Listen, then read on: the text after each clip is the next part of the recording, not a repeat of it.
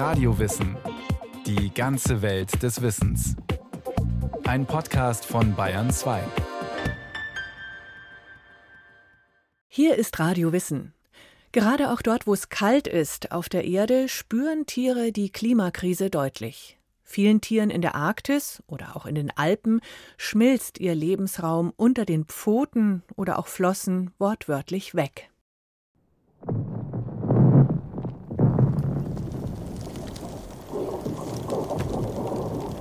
Es steht leider nicht gut um das Eis der Erde, denn die entsprechenden physikalischen Gesetzmäßigkeiten sind da relativ eindeutig. Je wärmer es wird, umso mehr Eis schmilzt. Und damit sind die eisbedeckten Regionen der Erde, also die Arktis, die Antarktis, die Hochgebirge, eines der allerwichtigsten Frühwarnsysteme, die wir im Klimasystem haben. Und dieses Frühwarnsystem schlägt wirklich mit einem massiven Eisverlust im Moment Alarm. Sagt der Klimaforscher Professor Dirk Notz. Er ist Leiter der Forschungsgruppe Meereis im Erdsystem an der Universität Hamburg. Nur um mal eine Zahl zu nennen, allein von den großen Eisschilden in Grönland und in der Antarktis verlieren wir im Moment netto jedes Jahr 400 Milliarden Tonnen Eis. Und dieses Eis, das vorher auf dem Land auflag und dann schmilzt und ins Meer läuft, lässt dann entsprechend weltweit den Meeresspiegel ansteigen. So erwärmt sich die Arktis beispielsweise viel schneller als der Rest der Erde. Im Bericht des Weltklimarats IPCC aus dem Jahr 2019 heißt es, dass die Erwärmung in der Arktis im Vergleich zum globalen Durchschnitt doppelt so schnell voranschreitet. Forscher aus Norwegen und Finnland gehen nach einer Studie aus dem Jahr 2022 sogar davon aus, dass die Temperaturen in der Arktis in den vergangenen 40 Jahren fast viermal so schnell gestiegen sind wie in anderen Regionen. Die Folgen der Klimakrise spüren bereits Millionen von Menschen, aber auch Tiere. Die steigenden Temperaturen machen vor allem Tieren zu schaffen, die an das Leben in Schnee und Eis angepasst sind. Sie verlieren ihren natürlichen Lebensraum, sagt Dr. Sibylle Klenzendorf. Sie ist Artenschutzexpertin der Natur- und Umweltschutzorganisation WWF. Ja, für Tiere, die natürlich sehr gebunden sind an Eis, ist es ein dramatischer Wandel.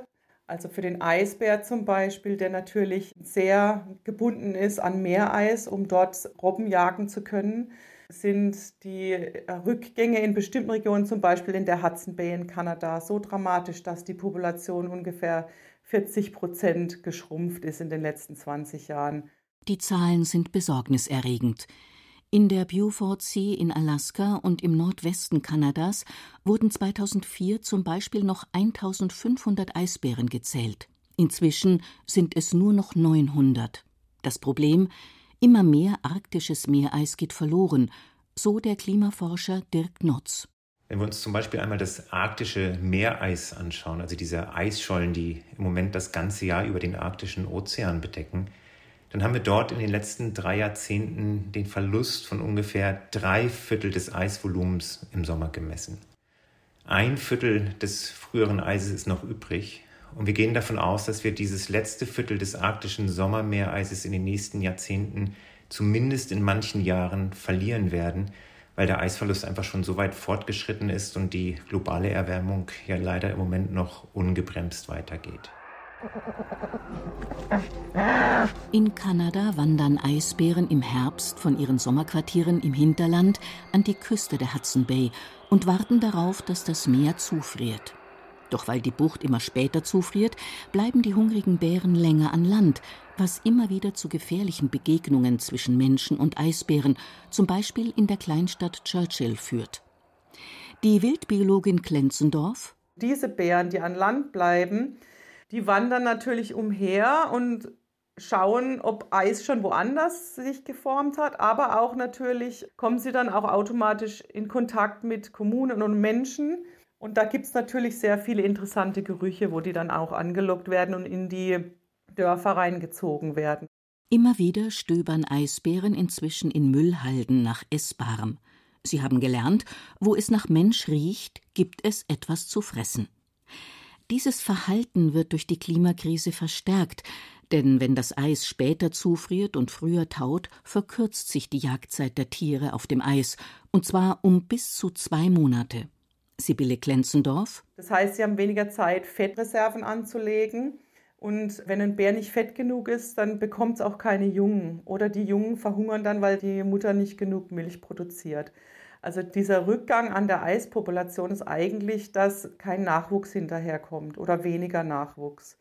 Es gibt natürlich Einzelfälle von Bären, die dann verhungern in bestimmten Regionen. Weiter im Norden finden die Raubtiere dagegen inzwischen bessere Bedingungen vor, denn die Eisdicke, also das Volumen, hat abgenommen. Im Jahr 1991 betrug am Nordpol die Eisdicke im Sommer etwa zweieinhalb Meter. Inzwischen ist das Eis nur noch einen Meter dick. Auch in der Baffin Bay ist das Eis inzwischen dünner. Die Bucht liegt zwischen Grönland und dem kanadisch-arktischen Archipel. Sibylle Klenzendorf. In anderen Gebieten in der Arktis geht es dem Eisbär aber besser, weil eben dort früher das Eis so dick war, dass Bären gar keine Robben jagen konnten durch Löcher im Eis. Da ist das Eis jetzt dünner geworden, da geht es denen jetzt besser. Also in bestimmten Regionen ist es jetzt besser, in anderen schlechter, aber durchschnittlich gesehen ist der Trend für Eisbären negativ in der gesamten Arktis. Langfristig sind die Aussichten für Eisbären schlecht. Forscher befürchten, dass die Population bis zum Jahr 2050 um ein Drittel einbrechen wird. Wenn es Eisbären schlechter geht, hat dies auch Auswirkungen auf andere Tiere. So folgen Polarfüchse oft den Bären und machen sich über deren Robbenreste her. Eigentlich fressen Eisbären nämlich vor allem das nahrhafte Fett, die Haut und die Eingeweide der Robben. Wenn aber die Jagd wegen des fehlenden Eises weniger erfolgreich ist, lassen die hungrigen Bären weniger für die Polarfüchse übrig. Polarfüchse sind eigentlich perfekt auf eisige Temperaturen bis zu minus 50 Grad angepasst. Sie haben einen dicken Winterpelz, fellbesetzte Pfoten und können ihren Stoffwechsel runterfahren, um Hungerperioden zu überstehen. Doch nicht nur, dass Eisbären weniger Reste für die Füchse liegen lassen, auch eine weitere Nahrungsquelle droht wegzubrechen. Die steigenden Temperaturen und die veränderten winterlichen Bedingungen wirken sich nämlich auch negativ auf das Überleben der Lemminge aus, eine der Hauptnahrungsquellen der Polarfüchse. Die kleinen Tiere, die mit Mäusen verwandt sind, graben in den Wintermonaten Nester unter dem trockenen, lockeren Schnee und bekommen dort ihre Jungen. Sibylle Klenzendorf vom WWF und Lemminge gibt es auch weniger in der Arktis, weil es jetzt öfter in der Arktis regnet. Und dann wird der Schnee so schwer, dass die Lemminggänge unter dem Schnee kollabieren und zusammenbrechen. Oder die Lemminge werden nass und erfrieren dann. Also das ganze System hängt so zusammen und ist natürlich vom Klimawandel stark betroffen. Lemminge sind im Übrigen, je nach Region, nicht nur für Polarfüchse, sondern auch für Schneeeulen, Falkenraubmöwen und Hermeline eine wichtige Nahrungsquelle. Auch hungrige Polarfüchse streifen deshalb, ähnlich wie Eisbären, immer öfter in der Nähe von Menschen herum und suchen Nahrung. Da sie auch Aas fressen, holen sie sich zum Beispiel in Skandinavien oft Tierkadaver von den Straßen und geraten dabei immer wieder selbst unter die Räder. Eine weitere Gefahr Aufgrund der steigenden Temperaturen dringen die deutlich größeren Rotfüchse in Gebiete vor, die eigentlich Polarfüchsen vorbehalten sind und konkurrieren mit den Polarfüchsen um Beute. Auch für Walrosse hat der Rückgang des Eises dramatische Folgen.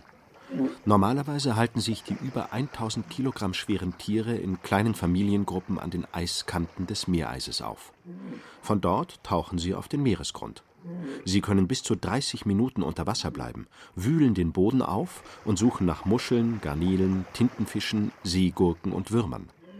Wenn aber das Eis in Richtung Norden abschmilzt, befindet sich die Eiskante über deutlich tieferem Wasser. Es ist dann zu tief für die massigen Säugetiere, erklärt Klenzendorf. Das heißt, sie müssen dann auf jeden Fall an Land schwimmen und da gibt es nur wenige Gebiete, an den Küstenstreifen, wo die Walrosse wirklich auch ähm, an Land kommen können. Das muss ja flach sein. Und da sieht man dann eben diese Zehntausende Tiere, die sich da alle auf diesen Strand quetschen. Und dadurch kommt es dann auch in diesen Gebieten zu Vertrampelungen, weil die sehr schreckhaft sind. Wenn dann ein Walross Angst bekommt, entweder wenn ein Eisbär kommt oder auch Menschen oder ein Boot vorbeifährt, dann wollen die alle gleichzeitig ins Meer und da werden viele Tiere dann zertrampelt und das ist wirklich dramatisch. 2017 gab es Filmaufnahmen von Küstenstreifen im äußersten Norden Russlands, wo sich an der Küste Zehntausende Tiere dicht an dicht drängten. Weil es so eng war, wichen einige Tiere teils auf steile Klippen und Felsen aus. Auf dem Weg zurück ins Wasser stürzten viele Tiere in den Tod. In vielen Regionen tauen inzwischen auch Flüsse deutlich früher auf. Das wiederum macht den Rentieren in Nordeuropa und Sibirien sowie ihren nordamerikanischen Verwandten, den Karibus, zu schaffen. Die Herden wandern jedes Jahr von ihren Winterweiden im Süden, teils mehr als 1000 Kilometer, zu ihren Sommerweiden nahe der Küste im Norden, wo sie frische Pflanzen finden. Dort bekommen sie auch ihre Jungen. Wenn die Flüsse aber zu früh auftauen und keine tragende Eisschicht mehr haben, müssen die jungen Kälber die Flüsse durchschwimmen. Dabei ertrinken immer wieder Jungtiere, andere unterkühlen und sind geschwächt. Die Tiere haben ja schon seit Jahrtausenden eben einen ganz festen Wanderweg, wo sie hingehen. Im Frühjahr, wo die Gräser dann früher kamen. Und mittlerweile ist es alles so verschoben von den Jahreszeiten, dass die Tiere eben immer noch wie früher zur gleichen Zeit dahin kommen, aber das Gras schon so weit vorangeschritten ist, dass es gar nicht mehr so nahrhaft ist, wie es früher war. Also es ändert sich wirklich alles für diese Tiere und auch für die Menschen vor Ort. Auch ihre Nahrungsaufnahme ist erschwert. Bei hohen Temperaturen im Frühjahr drücken sich die Schneemassen nämlich zu einer festen Eisschicht zusammen, so dass die Rentiere dann nicht mehr an das Futter unter dem Schnee gelangen. In Russland soll die Zahl der Rentiere in den vergangenen Jahren bereits deutlich zurückgegangen sein. Ein Problem ist laut Tierschützern die Wilderei, das andere die Erderhitzung. Weltweit sind auch Bergregionen von der Erderwärmung stark betroffen, so auch die Alpen. In den Alpen ist die Temperatur in den vergangenen 100 Jahren bereits um 2 Grad Celsius gestiegen. Auch dort sind die Folgen der Klimakrise deutlich zu spüren. Lawinen und Muren gehen häufiger nieder. Es kommt zu Steinschlägen, weil der Permafrost, der wie ein Kitt zwischen den Gesteinsschichten wirkt, taut. Es liegt weniger Schnee. Gletscher schmelzen. Aufgrund der Erwärmung haben Alpengletscher zwischen 1997 und 2021 rund 30 Meter ihrer Eisdicke verloren. Jedes Grad Temperaturveränderung hat fatale Folgen für die dortige Tierwelt. Kurze Löffel, dichtes Fell, im Winter weiß und im Sommer grau. Schneehasen sind robust und perfekt an ihre alpine Umgebung angepasst. Doch wenn die Winter wärmer und kürzer und die Sommer heißer werden, wird es schwierig für die Tiere. Dr. Kurt Bollmann ist Gruppenleiter im Bereich Naturschutzbiologie bei der Eidgenössischen Forschungsanstalt für Wald, Schnee und Landschaft WSL. Er untersucht unter anderem den Einfluss der Lebensräume auf die Verbreitung und den Bestand von Vögeln, Säugetieren und Insekten in den Schweizer Alpen und stellt zunehmend negative Einflüsse auf Tiere wie den Schneehasen fest. Er fühlt sich wohler in Klimazonen, die für uns Menschen sich kühl anfühlen. Und entsprechend sind natürlich Veränderungen, wie wir sie gerade erleben, also wärmere Temperaturen, höhere Nullgradgrenze im Sommer, wie wir es diesen Sommer erlebt haben, äh, krasse Verhältnisse, da die Nullgradgrenze mehrmals über 4000 Meter war. Das stresst die Schneehasen. Und ein Stress bedeutet, dass sie einen höheren Energieumsatz haben. Das heißt, dass sie zu mehr qualitativ guter Nahrung kommen müssen. Temperaturen über 12 Grad sind für Schneehasen belastend. Sie können ihre Körpertemperatur nämlich weniger gut regulieren als wärmeliebende Arten. Deshalb versuchen sie, in kühlere Höhen auszuweichen. In höheren Lagen mit den sich verengenden Bergen und Felswänden ist dies aber nur begrenzt möglich. Insgesamt steht ihnen deshalb weniger Fläche zur Verfügung. Damit werden die Lebensräume für Schneehasen insgesamt kleiner und auch zerstückelter. Kurt Bollmann im Schnitt für den ganzen Schweizer Alpenraum haben wir berechnet, dass bis Ende 2100, also bis Ende dieses Jahrhunderts mit einem Rückgang von 25 bis 45 Prozent an Lebensraum zu rechnen ist. Berechnungen zufolge wird der Lebensraumverlust in den südlichen und nördlichen Voralpen am größten ausfallen. In den Zentralalpen hingegen ist er geringer, aber auch hier schrumpft die Anzahl geeigneter Gebiete deutlich. Aufgrund der Zerstückelung der Lebensräume sind die Bestände weniger gut vernetzt. Dies kann zu einer genetischen Verarmung führen. Und wenn Schneehasen in die Höhe ausweichen, müssen sie oft die schützende Deckung des Waldes verlassen und werden leichter zur Beute von Uhu, Fuchs oder Steinadler. Und das werden sie sowieso immer häufiger. Denn oft schmilzt der Schnee inzwischen so früh, dass die Tiere mit der falschen Fellfarbe unterwegs und damit nicht mehr getarnt sind. In den vergangenen 40 Jahren hat sich die Schneeschmelze in den Alpen um rund zwei Wochen verschoben, sagt der Schweizer Experte. Und beim Schneehasen ist aber dieser Fellwechsel eben nicht an die Schneeveränderungen angepasst, sondern der ist an den Tageszyklus oder an das Verhältnis von Tag zu Nacht angepasst. Und das ist hormonell, wird das eingeleitet. Auch unter Klimawandel verändert sich das Verhältnis von Tag zu Nacht nicht, aber die Ausaperung rückt ihr immer früher in den Frühling, also ins erste Quartal des Jahres hinein. Und das zeigt natürlich, dass er in dieser Phase dann ein Problem hat, weil er suboptimal getarnt ist. Er ist dann weiß gefärbt, obwohl seine Umgebung bereits ausgeapert und entsprechend grau braun dunkel ist und entsprechend können Beutetiere Schneehasen als weißer Punkt in der Landschaft ausmachen, was natürlich die Wahrscheinlichkeit, dass er zu Beute wird, auch erhöht. Gleichzeitig droht Schneehasen, ähnlich wie dem Polarfuchs, Konkurrenz durch nahe Verwandte. Aufgrund der steigenden Temperaturen dringen die größeren Feldhasen in ihre Verbreitungsgebiete ein, so Bollmann. Und jetzt ist es so, Nahe verwandte Arten können sich in der Natur kreuzen und das findet zwischen Schneehase und Feldhase statt. Und dann gibt es sogenannte Mischlinge oder Hybriden, wie wir äh, in der Fachsprache sagen. Das heißt, es kommt zu einer genetischen Mischung.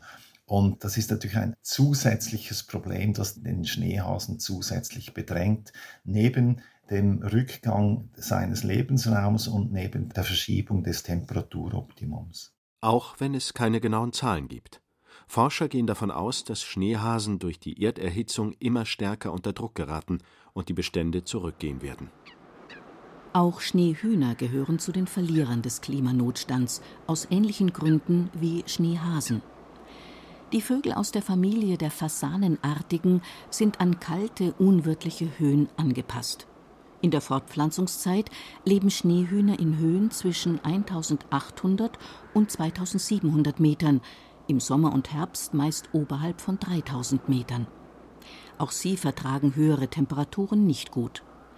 Wenn das Thermometer im Sommer über 16 Grad steigt, sind die Tiere sichtbar gestresst, sagt Kurt Bollmann. Und dieser Stress der zeigt sich darin, dass die Schneehühner zu hecheln beginnen. Sie können nicht schwitzen wie wir. Für uns Zoologen ein Indikator, dass die Tiere physiologisch gestresst sind und Stress geht einher mit einem höheren Energiebedarf. Und ein höherer Energiebedarf in einer grundsätzlich kargen Umgebung ist ein zusätzlich limitierender Faktor hinsichtlich körperlicher Fitness, Reproduktionsleistung oder äh, Voraussetzung, also Überlebenswahrscheinlichkeit während kargen Jahreszeit. Experten befürchten, dass die Vögel irgendwann auch die höchsten Bergkuppen erreichen und nicht mehr weiter nach oben ausweichen können. Und auch sie tragen oft das falsche Federkleid. Die Mauser passt dann nicht mehr zur Landschaft, so dass der weiße Vogel im Frühjahr leichte Beute ist. Dazu kommt, für die Aufzucht ihrer Jungen brauchen Schneehühner Insekten. Deren Masse schlüpft wegen des Klimawandels aber immer früher, statt zu der Zeit, wo sie nötig wäre. In der Schweiz ist der Bestand von Schneehühnern noch relativ gut. Die Art gilt als potenziell gefährdet, aber es gibt laut Forschern eine rückläufige Tendenz an den tieferen Arealgrenzen. In Deutschland gilt das Alpenschneehuhn dagegen als stark gefährdet und steht auf der roten Liste. Das System ist komplex. Wenn eine Art unter steigenden Temperaturen, weniger Schnee und schmelzendem Eis leidet, hat das fast immer auch Auswirkungen auf andere Tierarten. Beispiel Steinböcke. Sie werden künftig wohl seltener Lawinen zum Opfer fallen. Gut für die Steinböcke, schlecht für Steinadler, denn die fressen wiederum unter anderem die Kadaver abgestürzter Tiere. Einige Tierarten werden von steigenden Temperaturen profitieren. Eisbär, Polarfuchs, Schneehasen und andere Tiere, die an kalte oder gar eisige Temperaturen gewohnt sind, gehören aber eindeutig zu den Verlierern.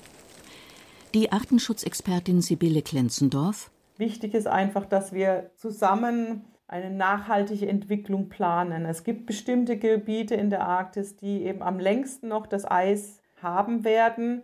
Und diese Gebiete müssen wir unbedingt schützen. Das ist der hohe Norden von Kanada und Grönland. Das ist so, was wir sagen, das The Last Ice Area, das letzte Eisgebiet der Arktis. Und da muss man wirklich auch alles dran geben, dass wir da keine Rohstoffentwicklung, keinen starken Schiffsverkehr und so weiter entwickeln, weil das eben das letzte Gebiet für die Arktis sein wird. Deshalb sind jetzt Maßnahmen gegen die Klimakrise so wichtig um Lebensräume in der Arktis, Antarktis, aber auch in Bergregionen zu erhalten. Der Klimaforscher Dirk Notz wenn wir ein bisschen weiter in die Zukunft schauen, dann stellt sich im Moment für uns Wissenschaftlerinnen und Wissenschaftler vor allem die große Frage, wie der Eisverlust in den großen Eisschilden in Grönland und der Antarktis verlaufen wird. Denn dort gibt es sogenannte Kipppunkte, die dazu führen, dass ab einem bestimmten Grad der globalen Erwärmung der Eisverlust von Teilen dieser Eisschilde irgendwann nicht mehr zu stoppen sein wird. Und um zu verhindern, dass wir diese Kipppunkte überschreiten, müssen wir alles dran legen, die globale Erwärmung bestmöglich zu begrenzen, idealerweise den Zielen des Pariser Klimaabkommens Genüge leisten, dass wir die globale Erwärmung auf deutlich unter zwei Grad begrenzen.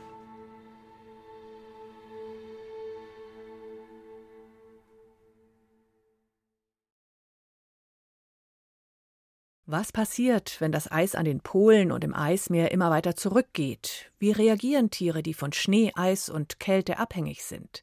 Eine Radiowissen-Folge war das von Claudia Steiner. Falls Sie an mehr Themen über Umwelt, Lebensräume und Naturschutz interessiert sind, da gibt's noch viel mehr in der ARD Audiothek. Viel Spaß beim Stöbern.